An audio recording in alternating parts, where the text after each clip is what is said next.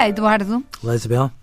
Agora que os ânimos já arrefeceram um bocadinho em redor daquela reportagem uh, sobre uh, a pertença seita da Igreja que, que pretende reconverter os homossexuais uh, heterossexuais, queria ouvir a sua opinião.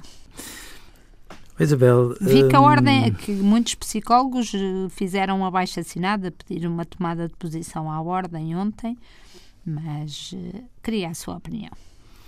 Isabel, eu conheço muito bem o bastonário da Ordem, sou amigo dele há muitos anos e posso afirmar que ele não se revê, como qualquer psicólogo de bom senso, nas afirmações que foram feitas por uma nossa colega que, ao confundir espaços, acaba por criar uma situação uh, muito pouco um, razoável para qualquer psicólogo português, seja como for. Sim. Um... No fundo, há, do, há, dois níveis nesta conversa. O primeiro é os métodos uh, da reportagem.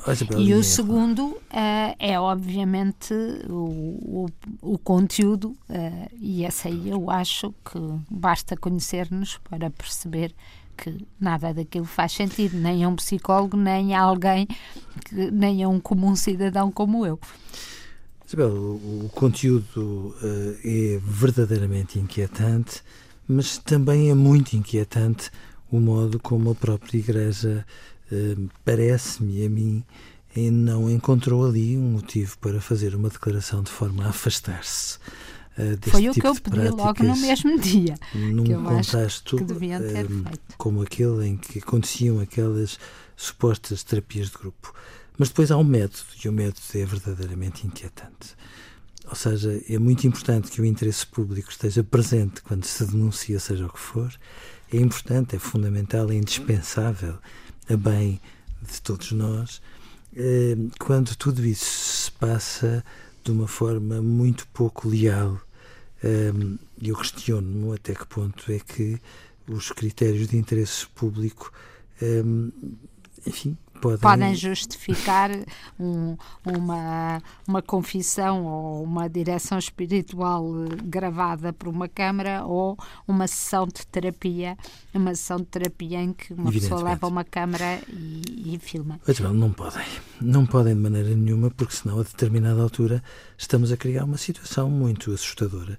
É que para determinadas áreas da vida de todos nós, os jornalistas são uma peça indispensável para que a democracia cresça e se aprofunda e se aprofunde e depois quando chega a altura de nós utilizarmos os meios indispensáveis à democracia para que o jornalismo seja um instrumento a seu favor, não fica muito razoável como é que depois podemos entrar por esta espécie de hum, justiça popular que... Porque isto é justiça popular, porque isto nem sequer é um jornalista a gravar, nem a fazer, é uma pessoa que, embora denuncie esta situação, nem sequer dá a cara por ela, ou seja, é, é, expõe, é, expõe, no fundo, a armadilha em que apanhou outras pessoas, nomeadamente inocentes, entre aspas, que estão em situação de, de terapia na, nas terapias de grupo e depois ele próprio não dá a cara nem Sim. tem a coragem de dizer.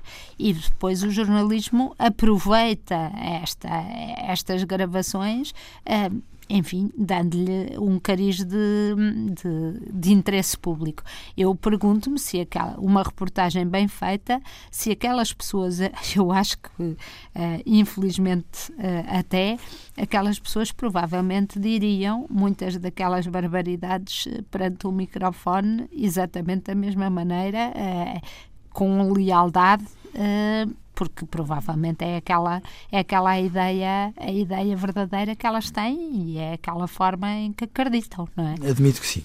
Seja como for, eh, a mim parece-me que o outro colega meu que esteve na reportagem, eh, independentemente das opiniões que possa ter, seja em relação ao que for, se comportou adequadamente. Eu teria desejado Muito que bem, todas como... as pessoas que lá estavam, independentemente da gravidade do que estava a discussão, tivessem tido a coragem de se levantar e dizer não, se nós não formos previamente informados das condições em que tudo isto se passou e em tomando em consideração estas condições, então nós não aceitamos participar numa situação como esta e era isso que teria ficado muito, muito bem aos outros participantes, independentemente daquilo que estava à discussão, não ser, de facto, sequer razoável discutir.